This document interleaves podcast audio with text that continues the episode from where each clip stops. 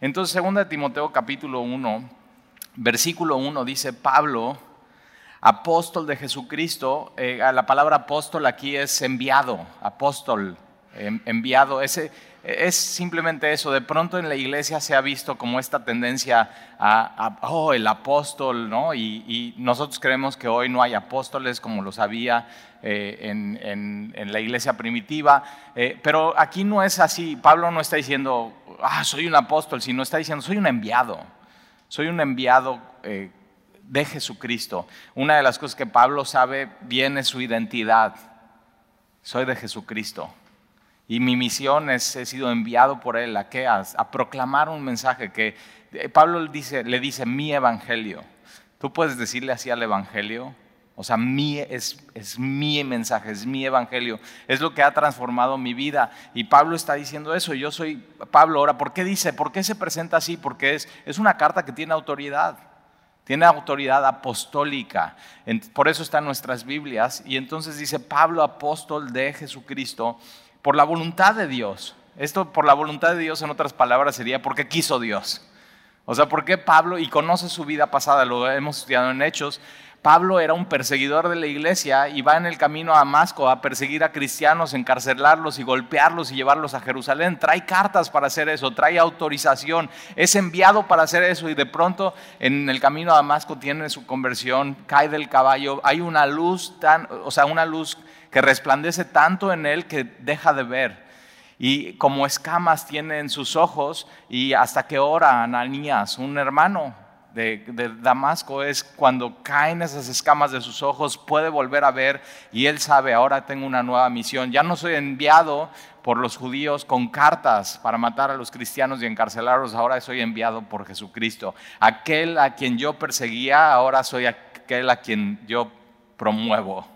Por eso una de las cosas que me da tanta esperanza es que cuando una persona nada más no quiere saber nada de Jesús, y es más, acuérdate, un corazón endurecido al principio no quiere saber nada de Jesús, pero al final está yendo en contra de Jesús. Está atacando a Jesús y está y tienes que saber no es personal, no te lo tomes personal. Cuando alguien te ataca por, por el nombre de Jesús, no es contra ti, es contra Dios. Y entonces, allá, tranquilo, relájate. O sea, nada más tener este pensamiento bíblico puede calmar un poco las cosas y ya de pronto puedes saber cómo orar por esa persona. Pero, eh, pero eso, de pronto siendo enviado por Roma, ahora es enviado por Jesucristo. Dios así, en un segundo, así como una tortilla. ¿Cuándo fue lo tienes que echaste tortillas a mano? Tú. Y tienes ahí la masa, y, pero la tienes que comprar en el mercado, ¿no? Y ya, o hacerla tú, ¿no? Si eres así y tienes tu tortilla, tienes tu masa, haces muy bien, la pones en tu comal, tiene que estar bien caliente el comal, ya sabes. Y entonces así Pablo está yendo en el camino a Damasco y, si has volteado tortillas, nada más le haces así, pum, ¿sí o no? Así, por lo menos tu abuelita así veías que le hacía. Y entonces Dios hace nada más esto, así, ah, sí, Pablo, sí, pum, pa, cambia su vida. Y eso se llama conversión un cambio de mente, de forma de pensar. Ibas hacia allá, ahora vas a ir hacia allá. Eh, odiabas y ahora amas. No perdonabas y ahora perdonas. No eras generoso si no eras avaro y ahora eres generoso. O sea, y, Pablo así es, es, Jesús. ¿Por qué? Porque así quiso Dios. No tiene ni, o sea, Pablo no tiene nada en el juego. O sea, no aportó nada a la ecuación, simplemente el Dios quiso. Pablo no quería. Y tienes que saber eso. Un cristiano es alguien que no quería ser cristiano, no quería tener nada que ver con Dios y Dios llega a su vida. O tú sí querías ser cristiano. Mentira. O sea, estabas muerto y perdido en tus propios razonamientos, en tus propias ideas. Habías estado creando hasta tu propio movimiento y tu propia religiosidad y tu propia religión. Y si o no decías, no, a mí nadie me mueve, yo esto es lo que pienso y, y Dios nada más hace así, tum, tac, así. Y dices, ay, ay, ay, ay, qué bocón soy. Y por eso Pablo cuando en el camino a Damasco lo alcanza a Jesús, dice, ¿quién eres, Señor? Fíjate, no conocía quién era Jesús. Y la segunda pregunta que hace, ¿y qué quieres que yo haga? O sea, ¿ahora dónde me vas a enviar? Soy... Eh, Pablo entiende algo, eh, merezco morir, pero si tú me dejas vivir, dime, envíame a donde quieras, yo voy a hacer lo que tú quieras. Y eso es, o sea, es, un, ves, ves evidencia del Evangelio. ¿Y por qué? Porque Dios quiso. Nunca trates de encontrar en ti una razón por la cual Dios te escogió a ti y te llamó a ti. Porque, o sea, cuando te pregunten, oye, ¿por qué te volviste cristiano? Porque Dios quiso. Así, nada más. O sea, es una respuesta así. ¿Por qué? Pablo dice, yo soy apóstol y soy de Jesucristo porque Dios quiso, por la voluntad. Es la única, única, única razón. Según la promesa de la vida que es en Cristo Jesús, la, fíjate, la promesa de Dios es la vida. Pablo sabe, yo estaba muerto en mis delitos y pecados y Dios me dio vida juntamente con Cristo. Y esa vida está en Cristo Jesús, no la puedes encontrar en ningún otro lado. Versículo 2 a Timoteo, amado hijo, me encanta esta frase, amado hijo. Y ves así al apóstol Pablo, pero así con un corazón para amar a los demás. Y es, esta palabra hijo es hijito, es hijito, así. Eres mi amado hijo gracia, misericordia y paz. Ahora, en la escuela te enseñaron que eh, el orden de los factores, no que... Ah, sí, sí, sí fuiste a la escuela, ya pusiste atención. Pero fíjate, aquí en la Biblia el orden de los factores sí altera el producto. y tiene que ser ese orden. No puedes, o sea, tú no puedes tener paz si no recibes la gracia de Dios. Tú no puedes tener misericordia de Dios si tú no recibes la gracia de Dios. Y la gracia de Dios es el regalo de Dios. Y eso es el Evangelio. Primero tú necesitas la gracia. La gracia es el regalo inmerecido de Dios para tu vida. Y entonces puedes recibir la misericordia, que es que Dios no te dé lo que mereces, sino Dios te da lo que necesitas, su perdón. Y al final, paz. Si tú vienes aquí y no tienes paz, tienes que ir en orden. Primero recibe su gracia. Conoce su gracia, conoce su amor y de ahí vas a recibir su misericordia. Dios no te da lo que mereces y de ahí va a venir a, tu vida paz, paz con Dios y la paz de Dios que sobrepasa todo entendimiento. Eso es lo que, o sea, una de las cosas que venía ahorita manejando en mi coche y mi, o sea, mis hijos y mi esposa se quedaron dormidos. Y yo digo, ¿qué onda? No me acompañaron. Y voy así, ¿no? Y, vengo orando, siempre oramos en el camino. Y, digo, pero fíjate qué paz tengo. ¿Tienes eso en tu vida que puedes decir, no, o sea, no importa mi circunstancia, no importa quién venga o quién no venga conmigo, no importa nada, o sea, tengo paz. No importa que estemos en una pandemia mundial, tengo paz. ¿Por qué? Porque estoy en paz con Dios. Tengo la paz de Dios en mi vida, tengo a Jesús. El orden sí importa. Estas tres van juntas y, no se pueden separar. Gracia, misericordia y paz. Y otra cosa que va en junto y no se puede separar es de Dios Padre y de Jesucristo nuestro Señor. No es inseparable. Hay gente que dice, no, no, no, a mí no me hable nada de Jesús. Yo, mi relación directa con Dios. No, y digo, no, no, no has entendido. Es inseparable. Tú no puedes conocer a Dios si no es a través de Jesucristo. Y tú no puedes llegar a Dios si no es a través de Jesucristo. Y, o sea, Dios no puede ser tu Padre si tú no tienes a Jesucristo. Ahora, ¿de dónde viene la gracia y la misericordia y de paz? No es de venir a una reunión, no es de ser parte de una iglesia, de una congregación o de una denominación. Vienen de Dios Padre, de que Dios sea tu Padre celestial. Y de Jesucristo, tu Mesías, tu Salvador personal, aquel que te amó y se entregó por ti. Y, me encanta porque dice de, de Dios Padre y de Jesucristo nuestro Señor. Y algo que tenemos en común nosotros aquí reunidos es que Jesucristo es nuestro Señor, es nuestro Salvador. Y entonces versículo 3, Pablo inicia esta carta orando. Y es un buen principio. Todo lo que inicias, lo orando. ¿Tú sabías que esta iglesia inició orando? ¿Sabías que la iglesia primitiva en Hechos capítulo 2 inicia orando? Y todo lo que tú emprendas tienes que, iniciar orando. Y Pablo aún escribiendo esta carta estalla en oración y dice, doy gracias a Dios. Es una oración. Doy gracias a Dios al cual sirvo desde mis mayores con limpia conciencia, de que sin, cesar me acuerdo de ti en mis oraciones noche y día. Sin, o sea, y, subraya eso sin cesar. Pablo está diciendo, eh, eh, o sea, delante de Dios, Timoteo, yo yo doy gracias a Dios y, y sin parar, noche y día, estoy orando y estoy rogando, noche y día. Todo es un buen momento para orar, todo es un buen un asunto para orar. Tú tienes que decidir ser un hombre y una mujer de oración. Todo ponlo en oración, todo, todo, todo, todo, noche y día. No, no nada más es voy a tener un momento de oración en la mañana, sino durante tu día estate orando. Cuando leas tu Biblia, entre versículo y capítulo, estate orando y para ahí y ora. Y de pronto cuando estés hablando con alguien, en tu mente, estate orando. Cuando estés con tus hijos, haz una pausa y di, ¿saben qué? A ver, ¿por qué no oramos? Que seas el que metas tu cuchara siempre en todos lados así. O sea, ¿por qué no oramos? Y, y sé una familia y un hombre y una mujer de oración, un joven de oración.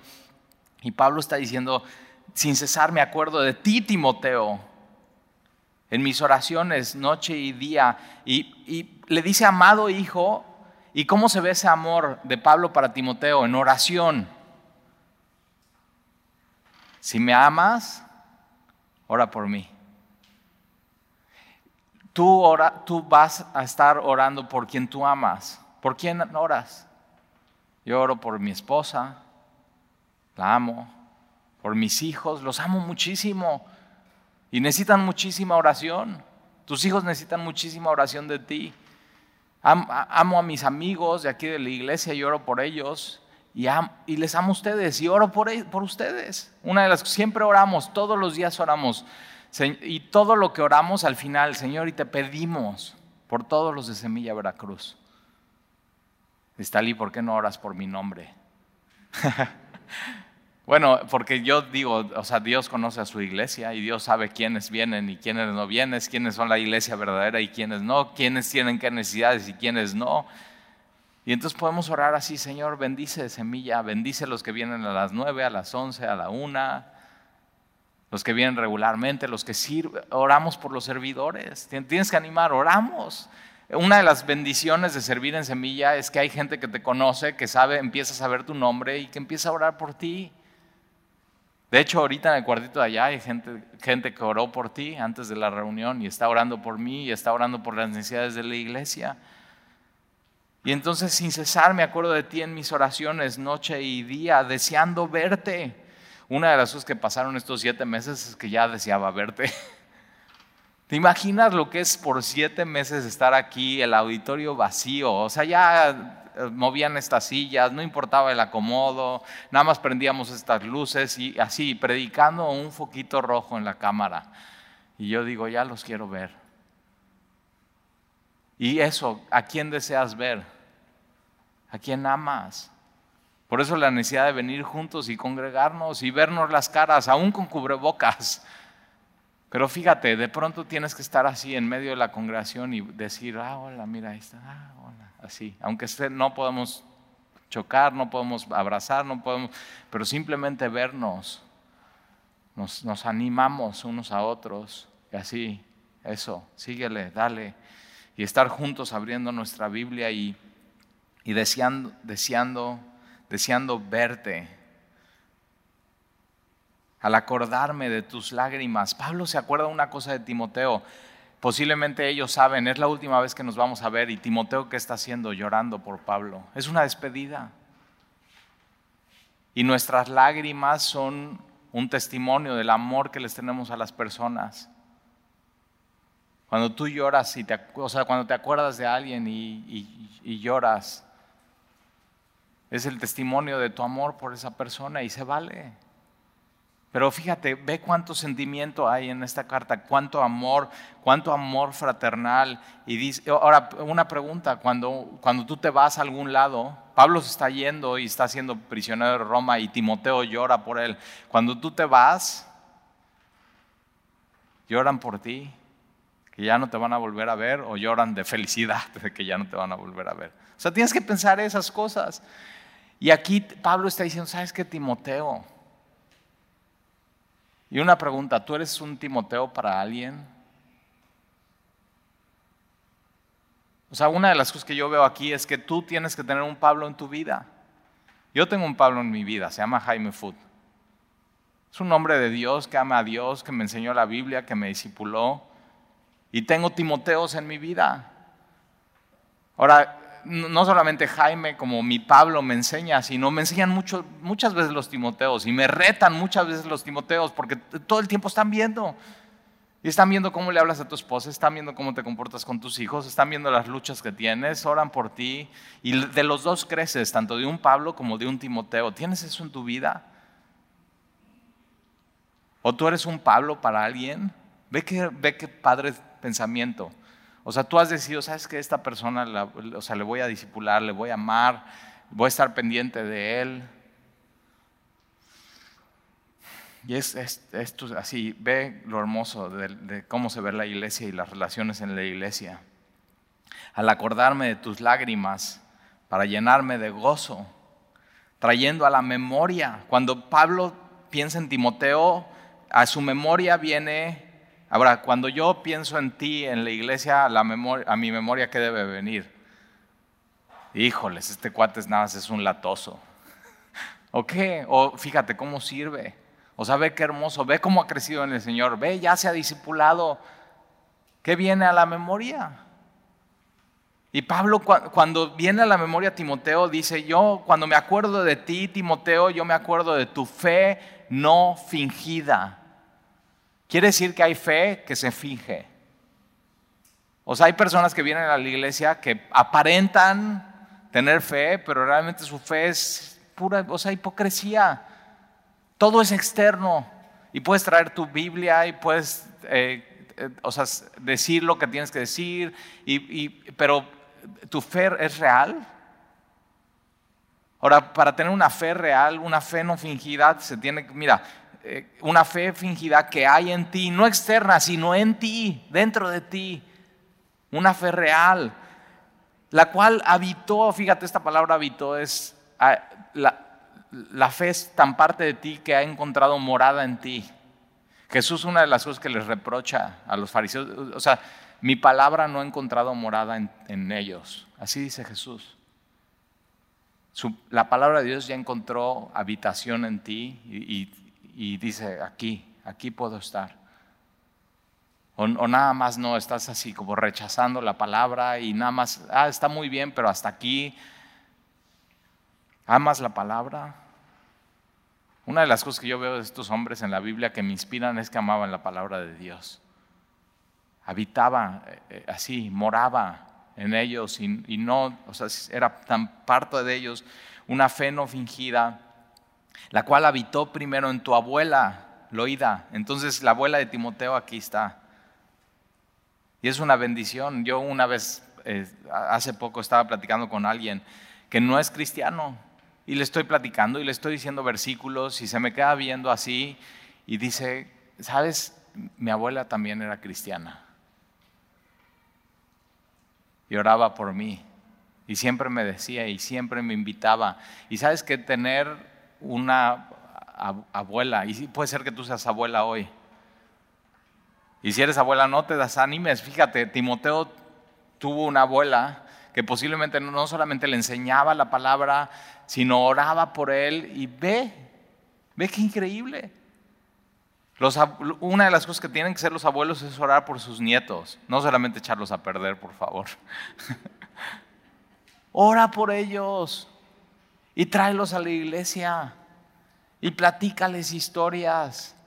Y que cuando ya no estés aquí, que se acuerden. Una de las, como esta persona me decía, yo lo que me acuerdo es, mi abuela era cristiana. Eso. Y, eh, primero habitó en tu abuela Loida y en tu madre Unice. Y ahora, eso no garantiza nada, ¿eh? Que tus hijos tengan una mamá cristiana y un papá cristiano. Ahora, el papá de Timoteo no es cristiano, ¿eh?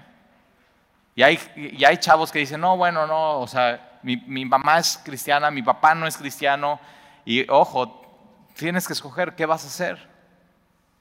Vas, vas, o sea, vas a seguir, o sea, ¿qué, vas a hacer con tu vida? Y fíjate, Timoteo no, podría tener este pretexto, no, no, es que mi papá no es cristiano, entonces yo no voy a ser cristiano. Y yo digo, no, mira, él decidió bien. Él decidió bien seguir a Jesucristo. Ahora, tener un papá, una mamá cristiana y una abuela cristiana no te hace cristiano, ¿eh? Y esto es especial para los jóvenes y los niños. Tú tienes que tomar tu decisión. El término cuna cristiana no existe. O sea, no cuando naces, naces de nuevo, sino tienes que nacer de nuevo, tienes que nacer del Espíritu. Tienes que tomar una decisión. Nosotros constantemente, desde que están chiquitos nuestros hijos, les estamos compartiendo el Evangelio y les estamos llevando a recibir a Jesús en su corazón. No porque sean eh, hijos de pastor, van a ser cristianos. Tienen que tener un encuentro con Jesucristo, real y verdadero. Entonces tienes que ver, o sea, cuál es el, cuál, puedes decir de tus hijos eso, tienen una fe no fingida, hay evidencia de ellos, hay, hay frutos, se ve en su vida, y si no, ya sabes que tienes que orar, tienes que orar porque nazcan de nuevo, porque entiendan el Evangelio, porque decidan seguir a Jesucristo. Pero tienes que saber esto, si tú tienes una abuela y unos papás cristianos es una gran bendición. O sea, qué increíble. Y habitó en su abuela Eloida, en su madre Eunice. Y esto es el, el cristianismo así, tiene que pasar de abuelos a, hijos y de, y de, hijos de sus abuelos a esos hijos, a, a los nietos. Ese es, ese es, el mejor legado que tú puedes dejar. Y eso es, eso es lo que yo quiero para mis hijos, que, que sigan a Jesús y amen a Jesús y que sus hijos, eso es lo que yo quiero, que sigan a Jesús y amen a Jesús y de ahí sus hijos tus bisabuelos que sigan a Jesús y amen a Jesús y así por generaciones y generaciones. Qué bendición poder pensar eso. Quiero tener que así una familia que sigan a Jesús y sigan a Jesús y, y tienes que saber, pasamos eso. Los papás y los... No, o sea, no puedes decir, no, yo mira, les voy a enseñar de todo a mis hijos y que ellos decidan. No, no. Si tú tienes ese tesoro que es el Evangelio, si es tuyo, tú tienes que pasarlo a tus hijos. Y tienes que animarles a que ellos eso pasen a sus hijos. Es, es, muy importante. Y estoy segura, fíjate, y dice, y estoy seguro que en ti también, en ti también hay una fe no fingida. En ti también habita esa fe fingida. Eh, ¿Y cómo lo ve Pablo en Timoteo? Pues en el día a día cómo Timoteo sirve a Pablo, cómo Timoteo ama a Pablo, cómo Timoteo ama a los demás, cómo Timoteo, cómo Timoteo habla, cómo Timoteo se comporta. Ahora, una fe fingida la puedes fingir por un determinado tiempo, pero va a llegar un momento donde ya salga tu verdadera yo. Porque fingir algo es carnal y tu carne va a llegar un momento que se va a cansar. Y va a salir tu verdadero yo. El tiempo para la fe es el verdadero juez. Por eso decimos en Semilla, es que te queremos conocer bien. O sea, necesitamos pasar tiempo contigo. O sea, ven domingo tras domingo, miércoles tras miércoles, métete en un discipulado, platícanos, cuéntanos de ti, tus historias, qué es lo que Dios ha hecho contigo. Y de pronto eh, hay relaciones y se van a comer unos con otros y escuchamos, ¿sabes que esta, esta familia o esta persona tiene una fe real?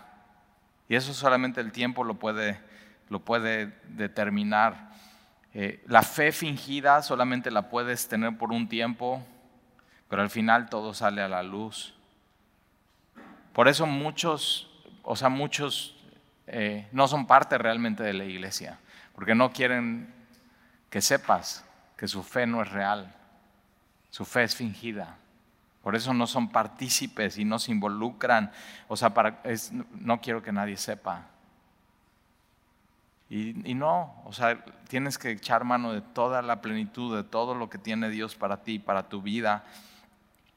Entonces la fe no fingida, estoy seguro que en, en ti, en ti también, por lo cual, versículo 6, por lo cual te aconsejo, ahí viene el primer consejo de Pablo antes de morir, así ya, sí, fíjate, debe ser importante.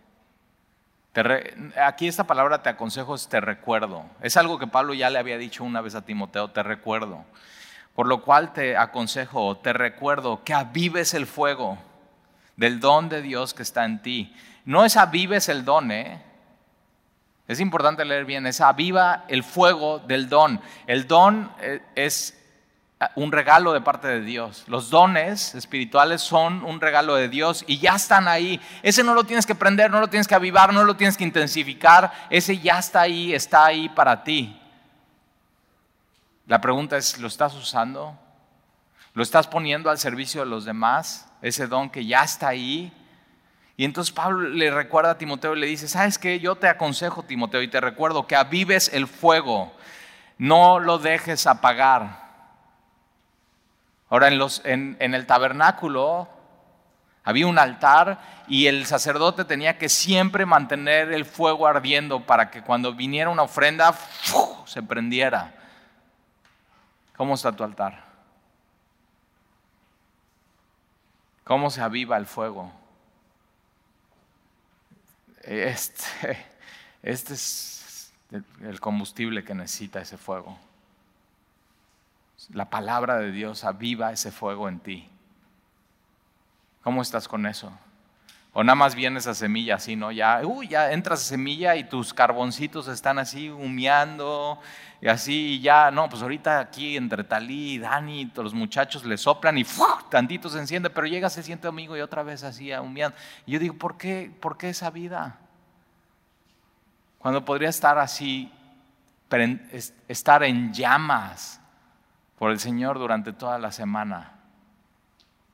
¿Por qué no echar, o sea, por qué no tomar ese consejo de Pablo y decir, ok, yo quiero eso, que avives el fuego? No, este, fuego es dentro, ¿eh? Y este fuego se aviva así uno, y, y yo digo, ok, tu fuego ya se está apagando, te presto un carbón. Y a veces necesitas amigos así, que estés aguitado y tu fuego así está humeando y te dicen, no, a ver, ven, vamos a orar juntos y eso prende. Y cuando estamos juntos cantando, prende. Y cuando estamos en un discipulado, prende. Y tiene, pero es tu responsabilidad. Yo no puedo avivar tu fuego por ti. Tú tienes que decidir avivar ese fuego del don que ya hay en ti, ya está puesto ese don, ya tienes dones espirituales. Y entonces te aconsejo que avives el don, que no lo dejes apagar, que tienes dentro, el don que es de Dios, que está en ti por la imposición de las manos, porque no nos ha dado Dios espíritu de cobardía. Ahora, la palabra aquí, cobardía, en el original es cobardía. El cristiano no tiene que ser cobarde. El cristiano no tiene que tener miedo. El cristiano tiene que ser echado para adelante. Ahora, ¿qué? En usar sus dones, en ser usado por Dios, en hablar de Él. Aviéntate, Tal es que nunca lo he hecho. Pues Dios no te ha dado un espíritu de cobardía, hazlo, sino de amor. Dios te ha dado un espíritu de amor. ¿Para qué? Es ese amor que Jesús tenía a todos. El amor que tenía el leproso, el amor que tenía Mateo, cobrador de impuestos, el amor que te tiene a ti, es ese mismo espíritu que tú tienes dentro, ese amor que tú puedes dar a los demás. Un amor bíblico. Y hablarles a los demás del amor de Dios de amor, de poder. El mismo poder que resucitó a Jesús de los muertos. Es el mismo espíritu que tú tienes, es ese poder. Y, de dominio propio, no es templanza como, los frutos del, como el fruto del espíritu, sino es una mente sana, una mente disciplinada. ¿Sabes? Tú tienes que gobernar tu mente. Tú tienes que gobernar tus pensamientos, tú tienes que gobernar tus temores. No debes dejar que los temores, ¿por qué? Porque Dios no te ha dado un espíritu de miedo, de cobardía. Y entonces en medio de esta pandemia, tiene, o sea, ¿qué, Talí? O sea, estoy todo el tiempo con miedo. ¿De veras? Dios no te ha dado un espíritu de miedo, de temor, sino de poder, de amor. Qué gran oportunidad en estos tiempos de amar a otras personas, servir a otras personas. Yo digo, en medio de las despensas que hemos estado dando en la pandemia, ya empezamos ahora el primero de noviembre con otro grupo de 60 personas.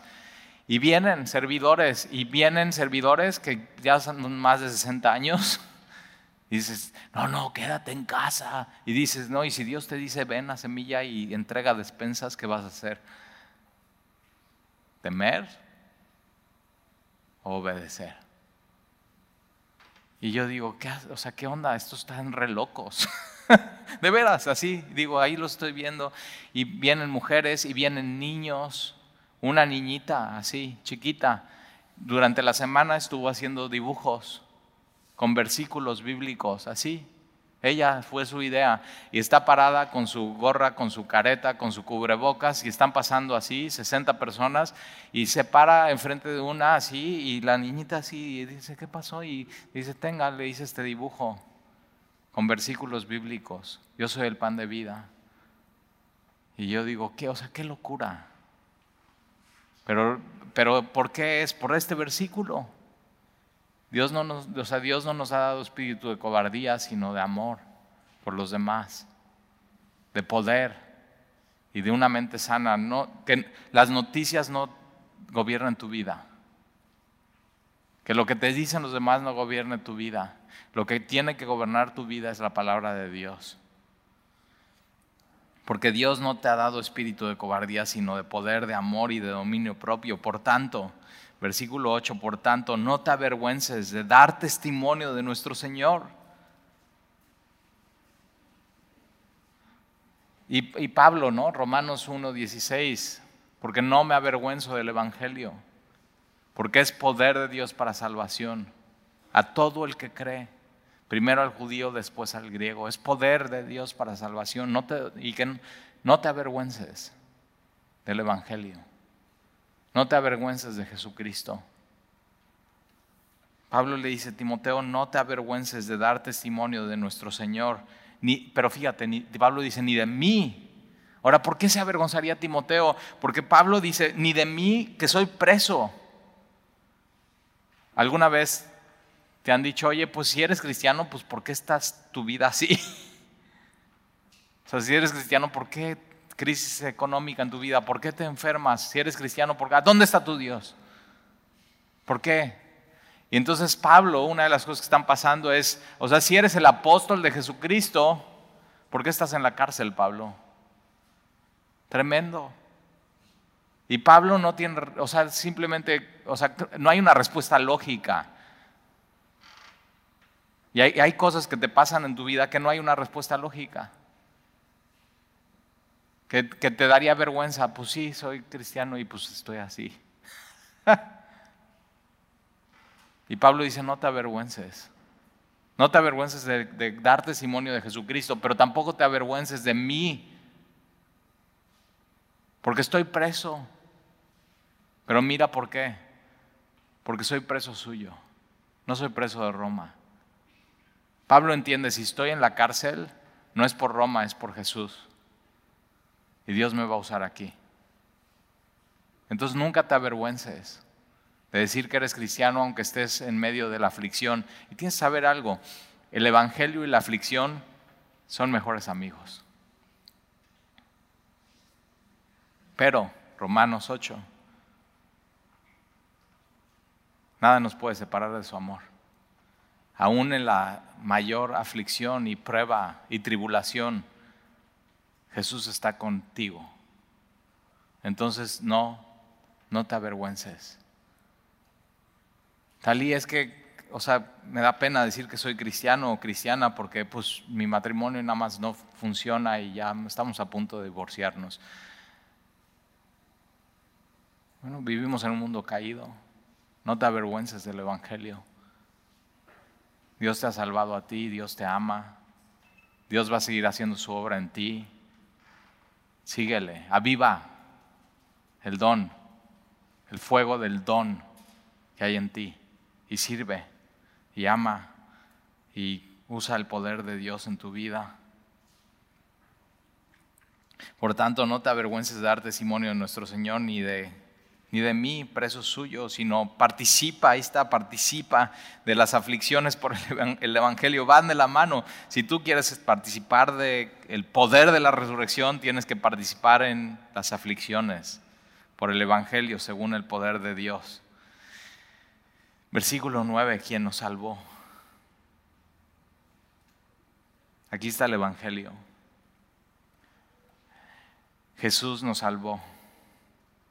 Jesús nos llamó con un llamamiento santo, llamados a ser apartados de Él, llamados a ser santos como nuestro Padre Santo, no conforme a nuestras obras, nunca, nunca conforme a nuestras obras, sino según el propósito suyo y la gracia. No podríamos ser salvos si no es por su gracia que nos fue dada en Cristo Jesús antes de los tiempos de los siglos. Fíjate, antes de la fundación del mundo, de eternidad pasada, cuando todavía ni siquiera existían tus papás en esta tierra, cuando todavía no se hace el mundo, cuando antes de Génesis capítulo 1, versículo 1, Dios ya sabía que te iba a llamar a ti y te iba a salvar a ti. ¿Te das cuenta que entonces no es por obras? Cuando todavía ni siquiera dabas tu primer llorido saliendo del vientre de tu mamá, Él ya te había escogido, te había llamado, te había santificado. Entonces, ¿y por qué Talí? ¿Por qué a mí? Por la voluntad de Dios, porque así quiso. Porque sí. O sea, qué increíble. o sea, qué bueno que no fue por algo que yo hubiera hecho, porque a mí no me hubiera escogido, ¿eh? ¿A ti sí? Y ve el Evangelio. Nos salvó, nos llamó, no conforme a nuestras obras, sino por su propósito y por la gracia que nos fue dada eh, como un regalo en Cristo Jesús antes de los tiempos de los siglos. Versículo 10, pero ahora ha sido manifestada. Antes no había sido manifestada, pero ahora ha sido manifestada por la aparición de nuestro Salvador Jesucristo. Esta palabra aparición es epifanía, ¿la has escuchado? Es la revelación de nuestro Salvador cuando, cuando Dios lo revela a nosotros, el cual, número uno, quitó la muerte. Jesús vino a la cruz a quitar la muerte. Esta palabra quitar la muerte es inactivar, inactiva los que estamos en Cristo, la muerte es, inactiva, no tiene poder sobre nosotros. Entonces, Talí, si me enfermo y me muero de coronavirus, la muerte no tiene poder sobre ti, no te puede retener. Eh, inmediatamente pasarías así de esta vida a vida eterna. El ataúd sería una puerta. Inactiva para ti, para mí la muerte. ¿Dónde está tu abijón o muerte? No tiene poder sobre nosotros. Entonces no tengas miedo a la muerte. ¿eh? Inactiva. O sea, cuando Dios te salva, en, ti le pone modo avión a la muerte. ya. No, nada sale, no entra, no hay poder, no hay, no hay para dónde. Y quitó la muerte y sacó a la luz la vida. Jesús dice, yo soy la luz. Y la luz de este mundo sacó a la luz la vida, te, la mostró, te la enseñó, como a Pablo en el camino a Damasco, esa luz resplandeciente cayó del caballo y de pronto pudo ver. No es que antes no veía, antes veía, pero no veía claramente y de pronto, tienes que saber, el único que puede abrir tus ojos es Jesús. Su luz resplandece en ti para que puedas ver la luz de la vida, la vida eterna y empezar a ver el mundo de, otra manera de ver. Y entonces dos, sacó a la luz la vida y tres, la inmortalidad. No, era, no es suficiente inactivar la muerte, sino lo que Jesús hace en la cruz es que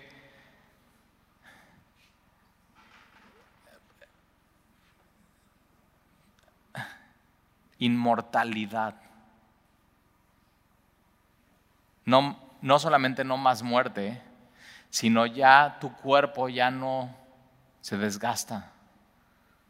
Tu cuerpo ya no se cansa por una eternidad fortalecido. Nunca más enfermedad.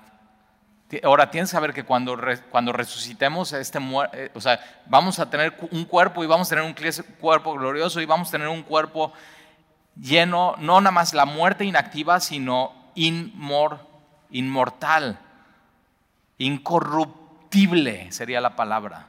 Ya no hay más corrupción. Tu cuerpo ya no se desgasta más. Piensa en eso.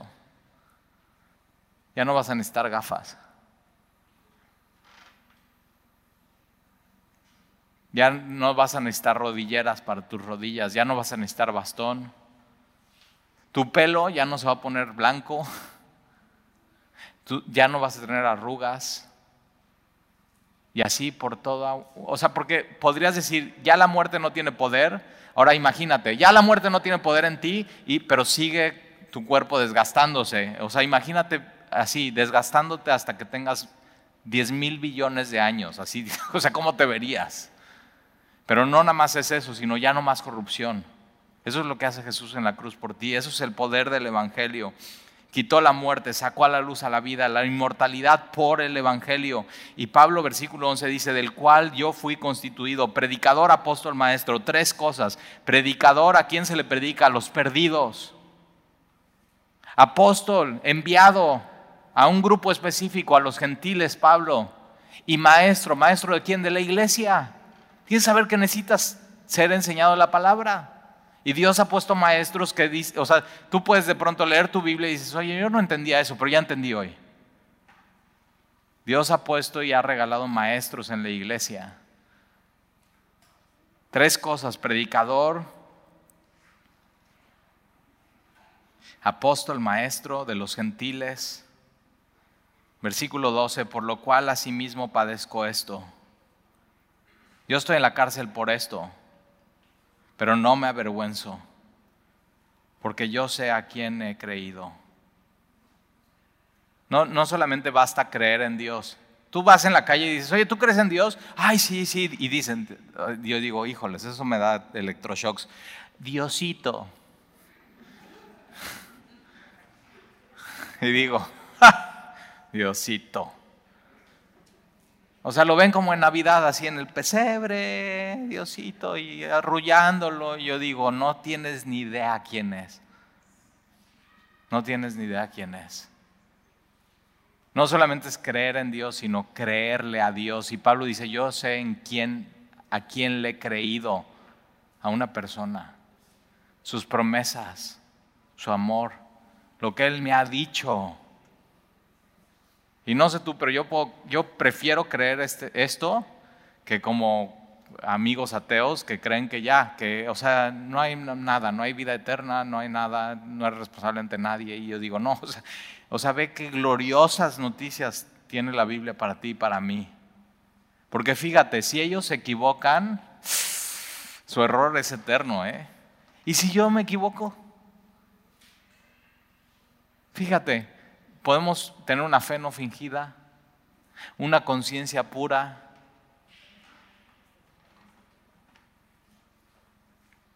Yo digo, yo escojo eso, Señor.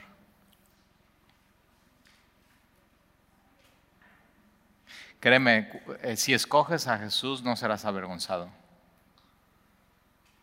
Esa es su promesa. No serás avergonzado. Escógele a Él. Si escoges otra cosa, serás avergonzado. ¿Por qué? Porque Jesús no falla. Jesús no te va a fallar nunca. Yo sé en quién, ¿puedes decir eso? Yo sé en quién he creído. Entonces puedo vivir qué? Sin miedo. Sin temor gobernando mis pensamientos. Talí, ¿por qué estás pensando eso? Nunca te has así, has dicho, oye, ¿qué onda? ¿Por qué estás pensando eso?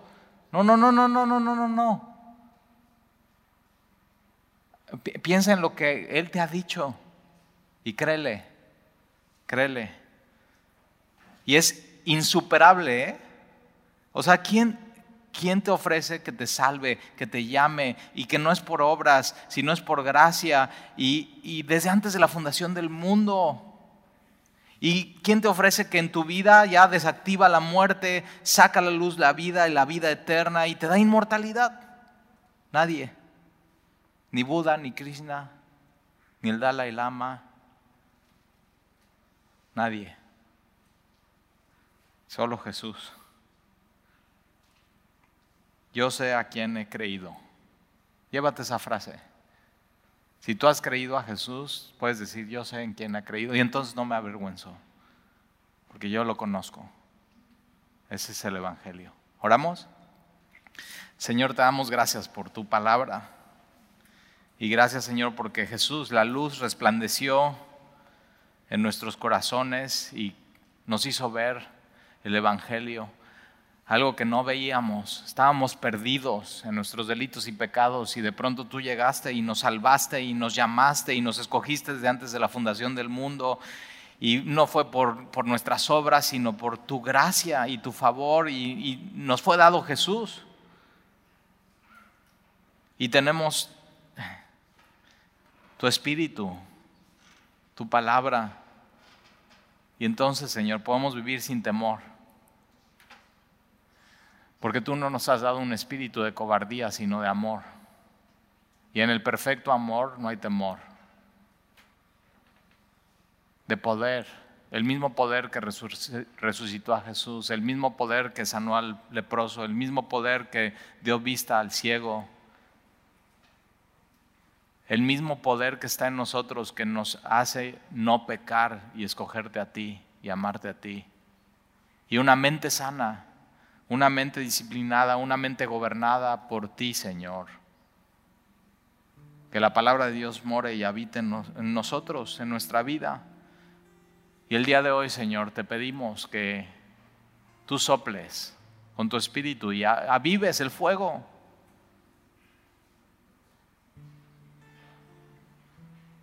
Sopla, Señor, tu espíritu en nosotros y llénanos. Ya nos haznos, Señor, arder para ti. Te lo pedimos, Señor, y te lo rogamos. En el nombre de Jesús. Amén.